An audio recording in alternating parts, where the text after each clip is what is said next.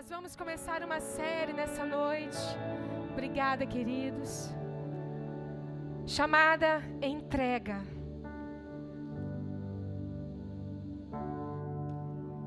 Então você se prepare para não só nesse, mas para nos próximos domingos.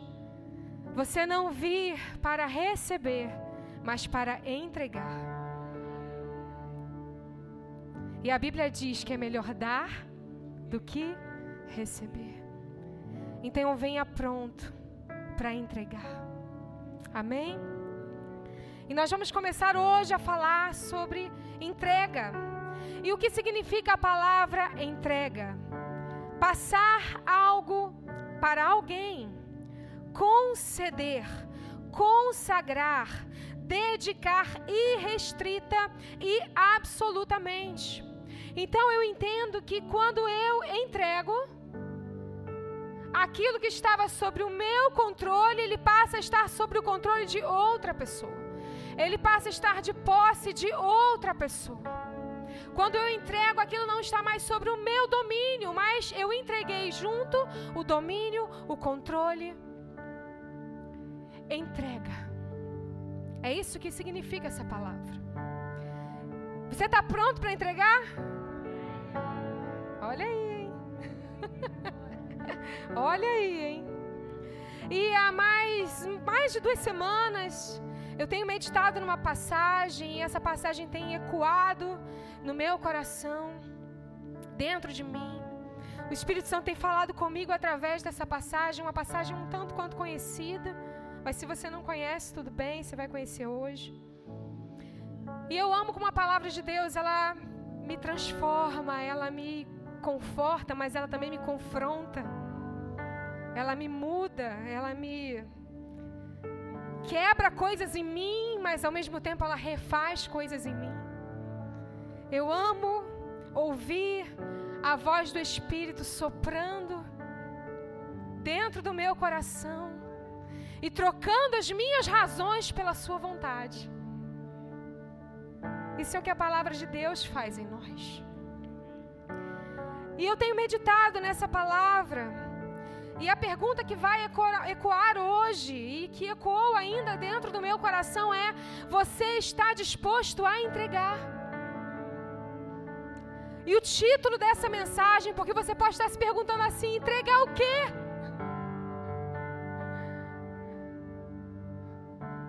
E o título, o tema dessa mensagem é: entregue o seu direito. Entregue o seu direito.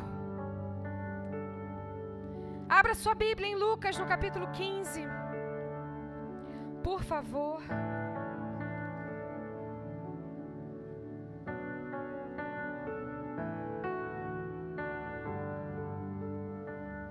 Ao longo desse capítulo, Jesus está falando uma diversa série de palavras, de parábolas, uh, uma série de, de parábolas que provavelmente você vai encontrar na sua Bíblia com alguns subtítulos. Né? A parábola da ovelha perdida, a parábola da dracma perdida, a parábola do filho perdido ou do filho pródigo. E antes de nós entrarmos na mensagem em si, eu quero te ensinar algo aqui.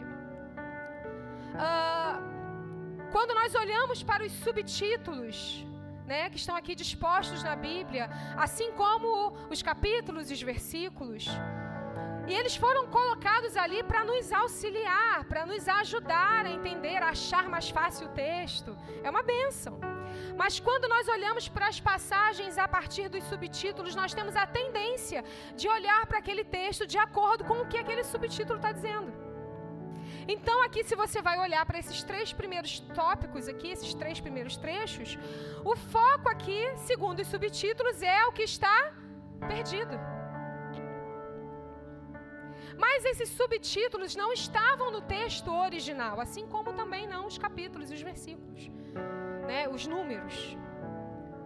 Então, quando a gente olha a partir dos subtítulos, eu olho com o foco daquilo que está perdido, com o foco daquilo que se perdeu. O assunto principal nesses textos passa a ser aquilo que estava perdido. Mas eu gosto de olhar, e quando eu olho para essas três passagens, que na verdade não são três, é um texto contínuo. Porque quando a gente também faz isso, a gente acaba esquecendo o contexto. A gente não lê o que está antes nem lê o que está depois, né? Então, quando eu olho para essa conjunção de textos, o foco que eu vejo aqui não é o que está perdido, mas o foco é aquele que fez de tudo para encontrar o que se perdeu. O foco não é o que estava perdido, mas o coração daquele que estava em busca daquilo que se perdeu. E quando eu olho para essas passagens, eu olho através dessa perspectiva. Então, aprenda isso. Não leia a partir apenas do subtítulo. Essa parábola que nós vamos ler hoje, ela vai ser lida a partir de uma nova perspectiva. Amém? Nós vamos, a partir do versículo 11, falar sobre um texto que Jesus está aqui falando com as pessoas com as quais ele estava discursando ali naquele momento. E nessa parábola especificamente, o foco não é o filho mais novo que se perdeu. E se eu abusadamente pudesse dar um título para essa parábola, o título seria o amor de um pai. Porque é disso que se trata. O amor de um pai. O amor de um pai é sobre o que Jesus está falando. O foco aqui não é o que os filhos fizeram ou deixaram de fazer. O foco aqui é a resposta do pai diante da atitude dos filhos. Esse é o foco. É disso que Jesus está falando. Vamos ler a partir do versículo 11. E a palavra diz assim: Jesus continuou, ou seja, tinha algo antes. Certo homem tinha dois filhos. O mais moço deles disse ao pai: Pai, quero que o Senhor me dê a parte dos meus bens que me cabe. E o pai repartiu os bens entre eles. Passados não muitos dias, o filho mais moço, ajuntando tudo que era seu, partiu para uma terra distante, lá desperdiçou todos os seus bens, vivendo de forma desenfreada. Depois de ter consumido tudo, sobreveio sobre aquele país uma grande fome. E ele começou a passar necessidade. Então foi pedir trabalho a um dos cidadãos daquela terra. E este o mandou para os seus campos a fim de cuidar dos porcos. Ali ele desejava alimentar-se das alfarrobas que os porcos comiam, mas ninguém lhe dava nada. Então, caindo em si, disse: Quantos trabalhadores de meu pai têm pão com fartura e eu aqui estou morrendo de fome? Vou me arrumar voltar para o meu pai e lhe dizer: Pai, pequei contra Deus e contra o Senhor. Já não sou digno de ser chamado seu filho. Trate-me como um dos seus trabalhadores. E arrumando-se, foi para o seu pai. Vinha ele ainda longe quando seu pai o avistou e, compadecido dele, correu, o abraçou e o beijou. Deus, nós te agradecemos pela Sua palavra. Ela é santa, poderosa, pura e eficaz. A tua palavra que nos confronta, que nos conforta, que nos consola, que corrige a nossa rota, que nos orienta por onde devemos andar, ela ilumina os nossos passos. Essa é a tua palavra. Nós reverenciamos, honramos a tua palavra nesse lugar. Muito obrigada, Senhor e que o Senhor comunique ao coração do seu povo aquilo que o Senhor deseja. Essa é a minha oração, Jesus. Em nome de Jesus. Amém. Então Jesus aqui está contando a história de uma família, de um pai que tinha dois filhos. O mais moço vai até o pai. E note aqui que a gente está falando de alguém que conhecia o pai. Alguém que sabia que era filho. Alguém que, além de conhecer o pai, de saber que era filho, ele sabia o que o pai tinha e ele sabia que ele tinha algo para receber desse pai. Então eu não estou falando de alguém que, que não conhecia o pai, eu estou falando de alguém que conhecia o pai, que sabia que era filho. que sabia que tinha direitos. Esse é o filho mais moço, o filho mais novo. Então esse filho pede ao pai parte na sua herança. E a gente tem que entender que, que para o filho receber a herança, primeiro o pai tinha que o quê? Morrer. Né? Não é o caso.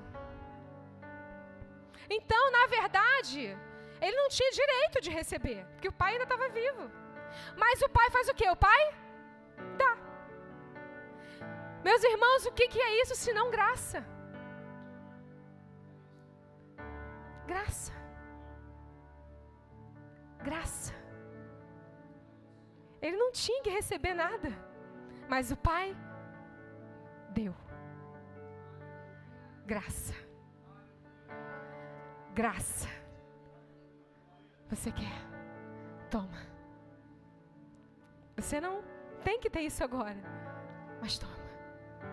Graça. Então o pai decide dar, e a partir, lembra do que nós falamos? A partir do momento que o pai entrega, ele também dá a esse filho o direito de quê? De escolher o que ele vai fazer com aquilo.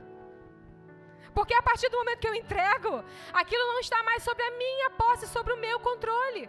Eu também entreguei o direito de escolha. E o pai dá a parte que lhe cabia. E a partir do momento que o pai entrega, ele também entrega o direito de escolha do filho fazer aquilo que ele queria. Se você ganha um presente, você faz com esse presente aquilo que você o quê? Que você quer. Aquilo que você quer. Eu vou dar um presente aqui agora. Fátima. Presente para você.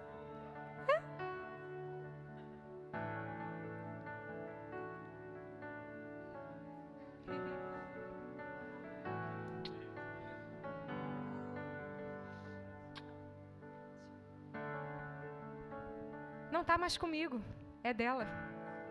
Ela faz o que ela quiser agora. Foi isso que o pai fez. Ele deu. Ele entregou. Você pode usar, você pode guardar. É seu. É seu. Você pode ser grato ou não. É seu. Não depende mais de mim. Agora é com você. Foi isso que o pai fez. Mas atente para o versículo 12. A palavra diz assim: o mais moço disse ao pai: Para, pai, quero que o Senhor me dê a parte dos meus bens que me cabe. E o pai, a Bíblia no original vai, fazer, vai falar assim: repartiu-lhes, pois, os seus haveres. Na sua, na sua Bíblia, na sua tradução, provavelmente está propriedades ou bens. Mas o original dessa palavra é haveres, que no texto original é bios, que significa vida. Então, o que a gente pode tomar aqui é que o pai repartiu-lhes, pois, a vida. O pai repartiu-lhes, pois, a vida. E interessante que ele não deu só para o mais moço, apesar de ter sido o mais moço que pediu. Ele deu para os dois filhos. Ele repartiu a vida com todos os seus filhos. Você está pegando? Você está entendendo? Repartiu-lhes a vida. E a partir do versículo 13, você vai ver que esse filho mais novo, ele pega o que o pai deu e decide ir embora. Ele decide ir para longe do pai.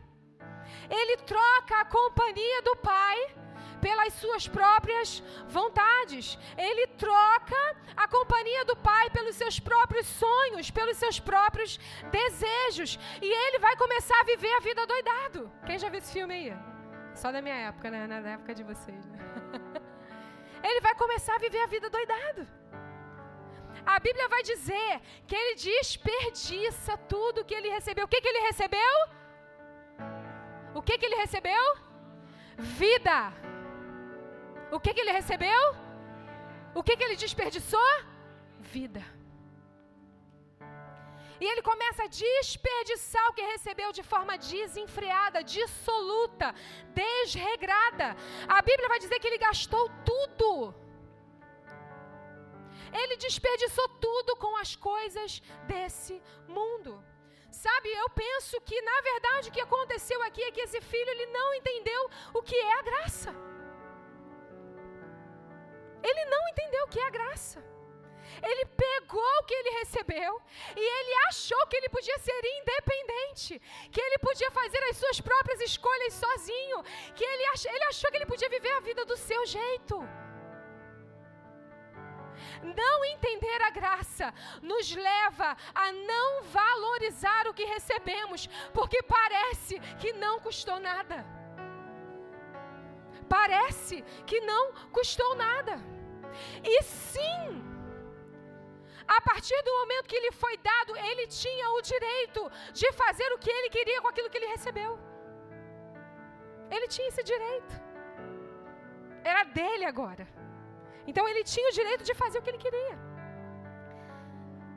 Mas não entender a graça nos faz não valorizá-la, porque parece que não custou nada. Mas olha o que diz em 1 Coríntios 6,20: Porque fostes comprados por preço. Alguém pagou o preço. E nem eu, nem você, por mais espirituais que sejamos, vamos conseguir mensurar quão alto foi o preço que foi pago por Jesus. Nenhum de nós vai conseguir mensurar quanto foi pago. A gente sabe que o preço foi alto, mas não tem ideia do quanto. Não tem ideia. Quando não entendemos a graça, ficamos diante da possibilidade de uma vida distante da vontade do Pai, sem disciplina, uma vida sem comunhão com a família, porque lembra do filho? Ele recebe, o que, que ele faz? Vai embora. Ele sai de perto do pai, ele sai de perto dos irmãos. Eu não preciso mais, eu vou viver minha vida. Não entender a graça nos leva para longe da comunhão. Nos leva para longe das responsabilidades. Porque se você for ler, nós vamos ler, o filho mais velho trabalhava, certamente o filho mais novo também estava envolvido com as coisas do pai. Mas ele abre mão das responsabilidades. Não entender a graça é viver uma vida sem cruz, sem discipulado, sem ter ninguém para nos guiar, nem o Pai, nem os meus irmãos. Eu não preciso. Mas pensa comigo, Romanos 7, 7 diz que a lei expôs o pecado. A lei expôs o pecado. E eu penso aqui que era um recado de Deus para nós dizendo: Olha, essa vida que vocês vivem está muito distante daquilo que é a vida que eu sonhei para vocês. Então a lei, na verdade, estava expondo o pecado. Ela estava dizendo: Olha, a vida que eu tenho para vocês é muito superior. E aí eu te pergunto: Deus mudou de ideia? agora é a nova aliança. Deus mudou de ideia? Por acaso Deus muda? Deus é variável na sua mentalidade, no seu pensamento, nos seus padrões, nos seus princípios? Não! Então o que mudou não foi Deus, mas o que muda a partir da nossa nova aliança é a nossa natureza. Antes, escravos da lei, escravos do pecado, hoje, escravos da obediência a Cristo Jesus, pela graça. Pela graça.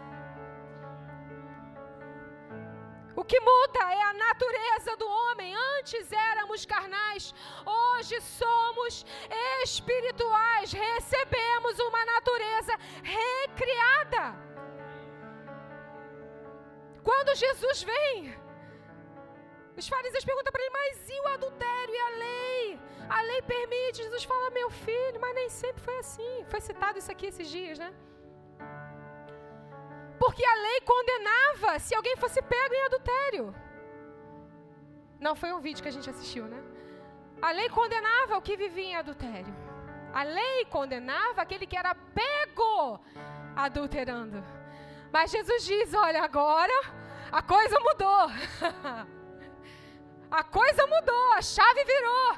Agora, se você no seu coração desejar a uma mulher que não é sua, você já está cometendo pecado. Eu te pergunto: o padrão baixou?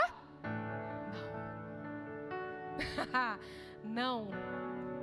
O padrão continua o mesmo. Alto. Mas antes nós não conseguimos cumprir. Porque a lei estava escrita em pedras. Hoje a lei está dentro de nós, no nosso coração. No nosso coração. O padrão não diminuiu, querido. Sabe o que aconteceu?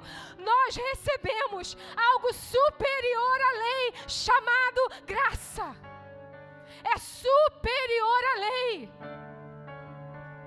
superior, infinitamente mais, superior à lei. E como nós falamos, Jeremias 31, 31 diz: ela não está mais fora, ela está dentro. É dentro de nós, nos ensinando, nos moldando. A graça nos ensina, nos capacita a viver conforme a vontade de Deus. Abra sua Bíblia em Tito no capítulo 2, versículo 11.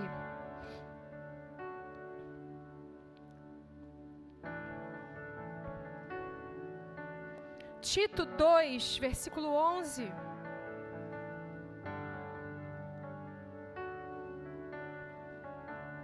Você está entendendo? Amém? Você está sendo confrontado? Amém? Eu espero que sim. Espero que a palavra arda no seu coração e quebre, destrua, desmanche todas as fortalezas dentro de nós. Tito 2:11, 12 diz assim: "Porque a graça de Deus se manifestou salvadora a todos os homens." Ponto. Se manifestou salvadora a todos os homens. A graça. Pela graça sois salvos. Mas o texto não termina aí. Ela, quem? A graça. Nos ensina a renunciar a impiedade, as paixões mundanas e a viver de maneira sensata, justa e piedosa nesta era presente. A graça nos ensina a renunciar à impiedade, às paixões mundanas, é a viver de forma sensata, justa e piedosa nesta era presente. E essa palavra usada aqui, ensinar, é a mesma como treinar crianças, levar alguém a aprender, instruir, corrigir. Você quer um exemplo do que Tito está falando? Está lá em João 8, a mulher adúltera, a mulher que foi pega em adultério. Jesus encontra aquele monte de fariseu querendo apedrejar aquela mulher, porque a lei dizia que alguém que fosse pego em adultério deveria morrer apedrejado. E Jesus chega ali, depois você dá uma lida lá em João 8 a, fala com aqueles homens, enfim, aqueles homens vão embora porque ninguém consegue condená-la porque todo mundo está cheio de pecado. E aí ele olha para a mulher e fala assim: ó, ninguém te condenou não? Ela fala não. Ele, eu também não te condeno. Graça. Ninguém te condenou. Eu também não te condeno. Graça. Isso é graça.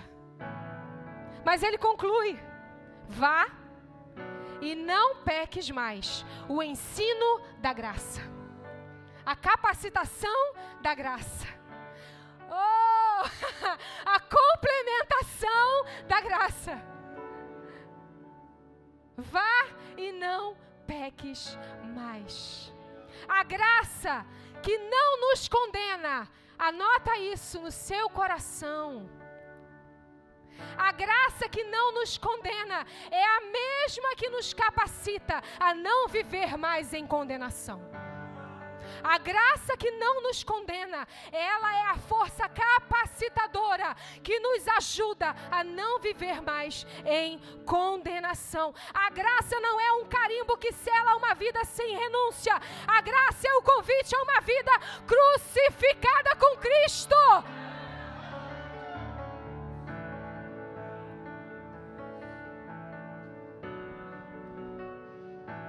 Isso é a graça. Ela não é um convite para você viver da maneira que você quer. Mas ela é um convite para você viver como Cristo quer que você viva. Cristo em nós, a esperança da glória. Aleluia. A graça é a sua matrícula na escola do Espírito mas ela também é o pagamento da sua mensalidade na escola. Graça sobre graça, sobre graça, sobre graça, sobre graça, sobre graça, sobre graça. Mas assim como uma escola, para aprender, pelo menos duas coisas precisam haver ali: alguém para ensinar e alguém disposto a aprender. O professor a gente já sabe que está disposto a ensinar. Mas e nós? Estamos dispostos a aprender?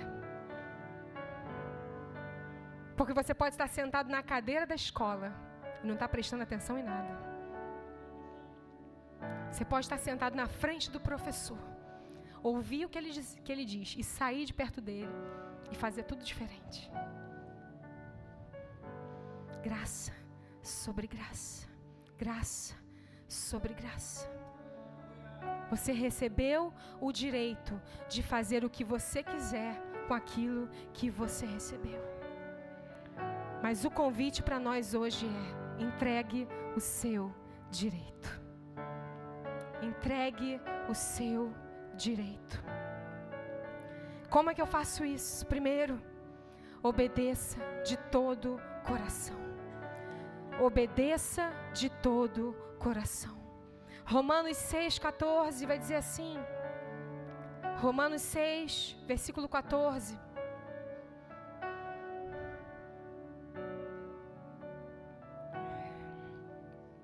Pois o pecado não os dominará, porque vocês não estão debaixo da lei, mas debaixo da graça. E então vamos pecar porque não estamos debaixo da lei, mas debaixo da graça? De maneira nenhuma. Não sabem que quando vocês se oferecem a alguém para obedecer como escravos, se tornam escravos daquele a quem obedecem? Escravos do pecado que leva à morte ou da obediência que leva à justiça? Mas graças a Deus, que embora vocês tenham sido escravos do pecado, nós éramos escravos do pecado, mas passaram a obedecer de coração a forma de ensino que foi transmitida. Vocês foram libertados do pecado e tornaram-se escravos da justiça escravos da justiça. Escravos da justiça. E a escolha agora é nossa: obedecer ou não. Viver do nosso jeito ou do jeito de Deus. Ter como lema minha vida, minhas regras. Ou ter como lema a vida dele em mim, as regras dele em mim.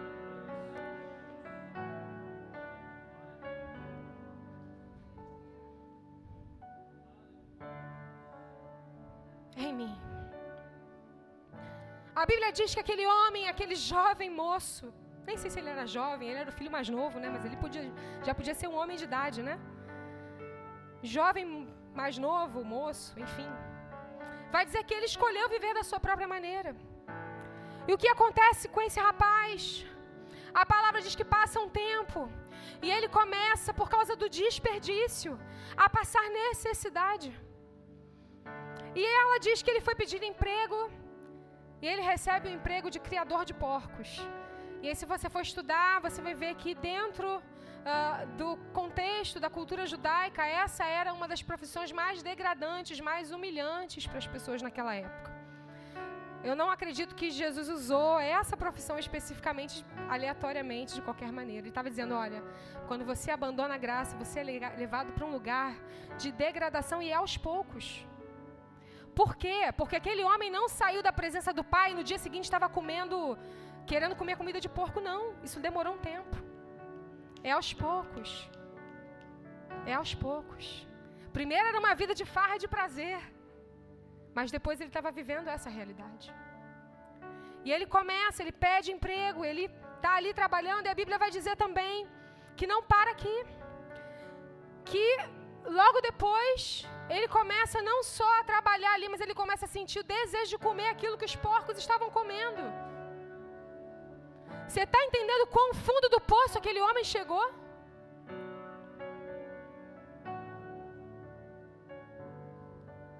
de um herdeiro.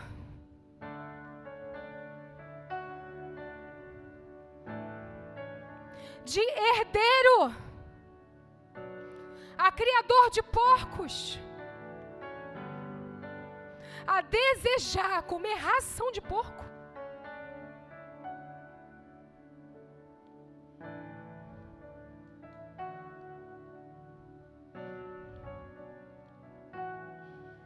ele vai se afundando.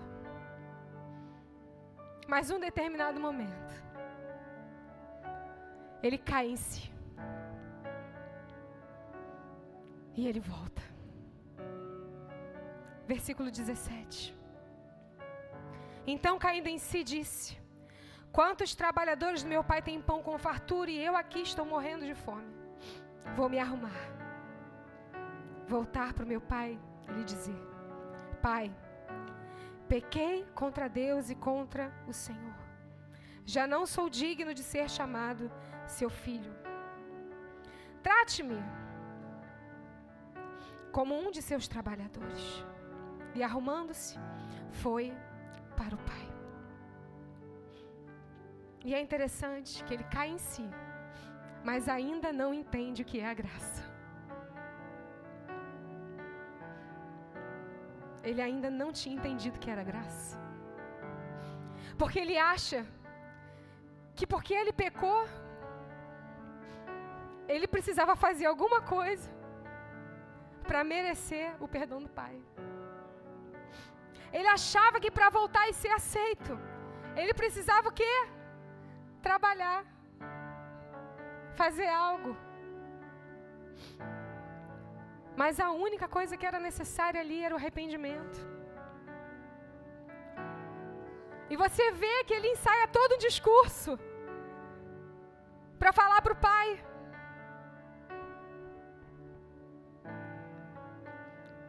Mas olha o que, que o pai faz.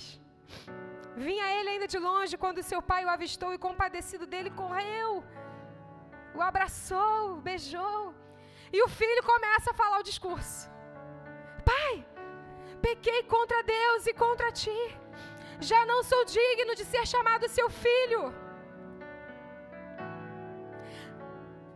E o pai, ele ia falar, né? Trate-me como um de seus. E o pai, filho, corta. Ele corta o filho, ele diz: Tragam depressa a melhor roupa, vistam nele, ponham o anel no seu dedo, as sandálias nos seus pés, matem um bezerro gordo, vamos comer e festejar, porque o meu filho estava morto e reviveu, estava perdido e foi achado. O pai corta o discurso do filho. Não! Você não vai trabalhar para mim. Eu sou seu pai. Você é meu filho. O que eu tenho é seu.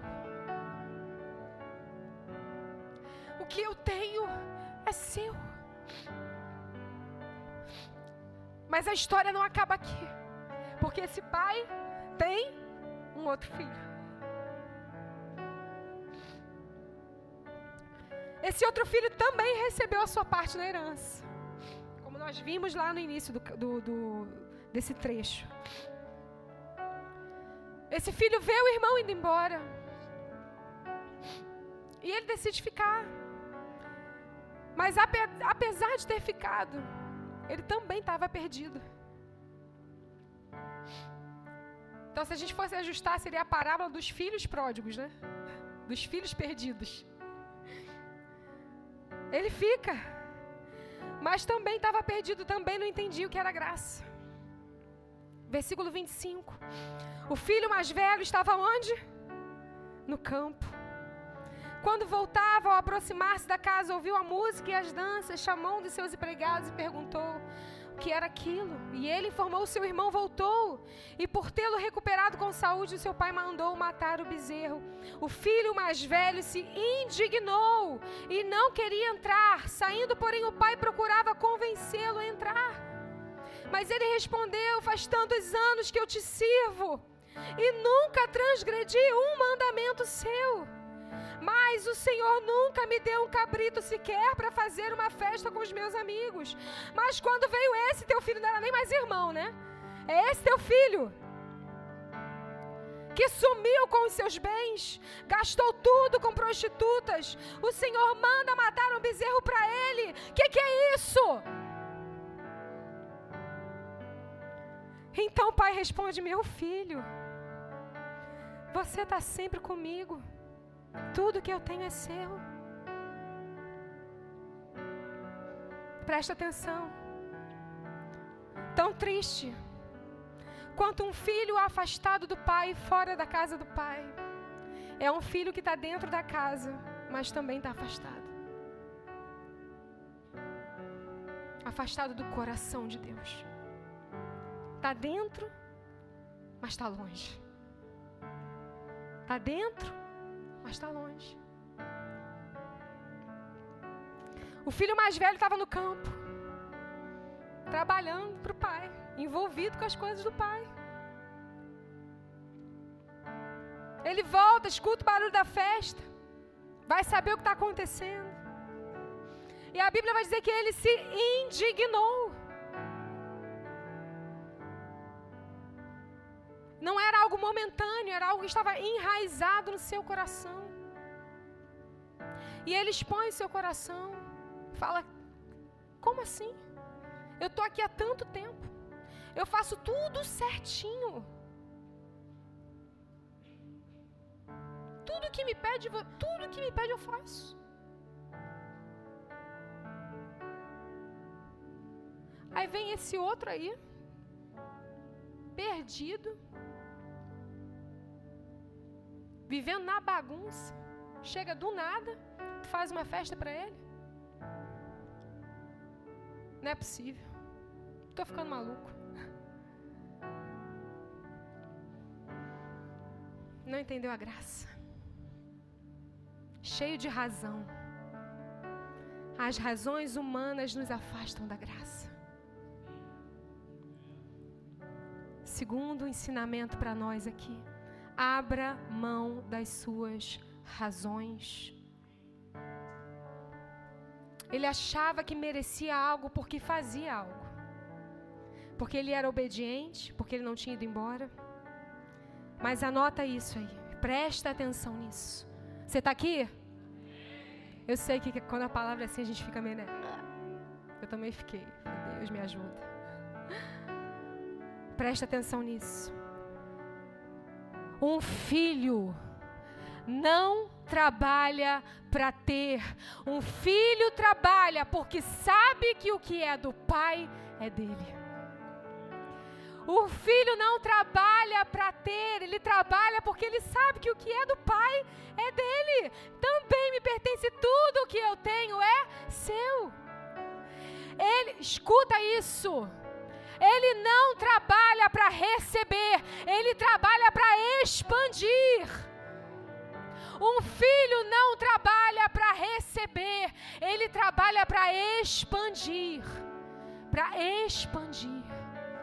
Expandir os domínios do seu pai, porque o que é do pai é dele. Ha. E o pior de tudo nessa história é que ele achava que o irmão não merecia. Ele não entendeu que ele também era filho. Cheio de orgulho, tão cheio de orgulho que não conseguia nem se alegrar com o que tinha acontecido na vida do irmão. E é interessante, eu estava lendo, o pai insiste para ele entrar. Insiste para ele entrar. Mas o coração dele estava cheio de razão.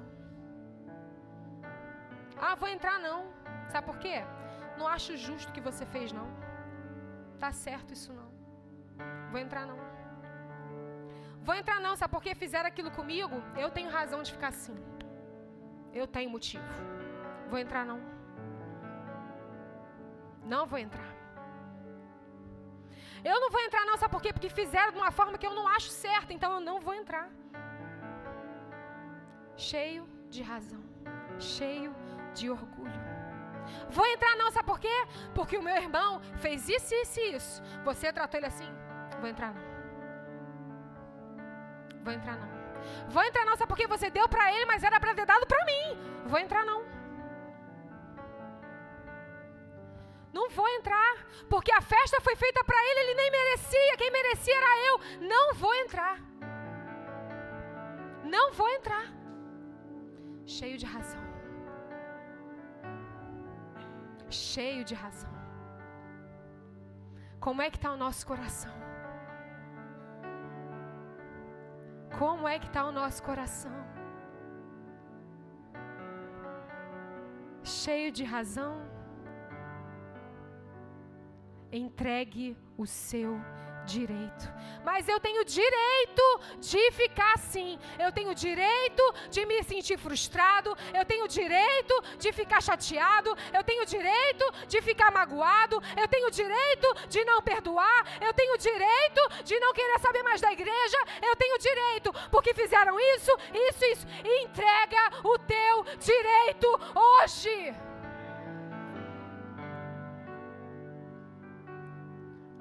E receba da graça. Da graça. Da graça que é sobre você, é sobre o irmão que está do seu lado, é sobre o outro, porque todos somos filhos. Recebemos, Ele repartiu conosco a vida. Se coloque de pé. E é interessante que da mesma forma que o pai recebe o filho mais novo, com amor, com bondade, com compaixão, ele trata o filho mais velho. Ele diz: Filho, entra. Filho, entra. Você sempre está comigo. Entende o que eu estou fazendo. Compreende. Filho, entra. Tudo que eu tenho é teu. Filho, entra. O que é meu é seu também. Você não está perdendo nada, é tudo nosso. Mas era necessário fazer isso.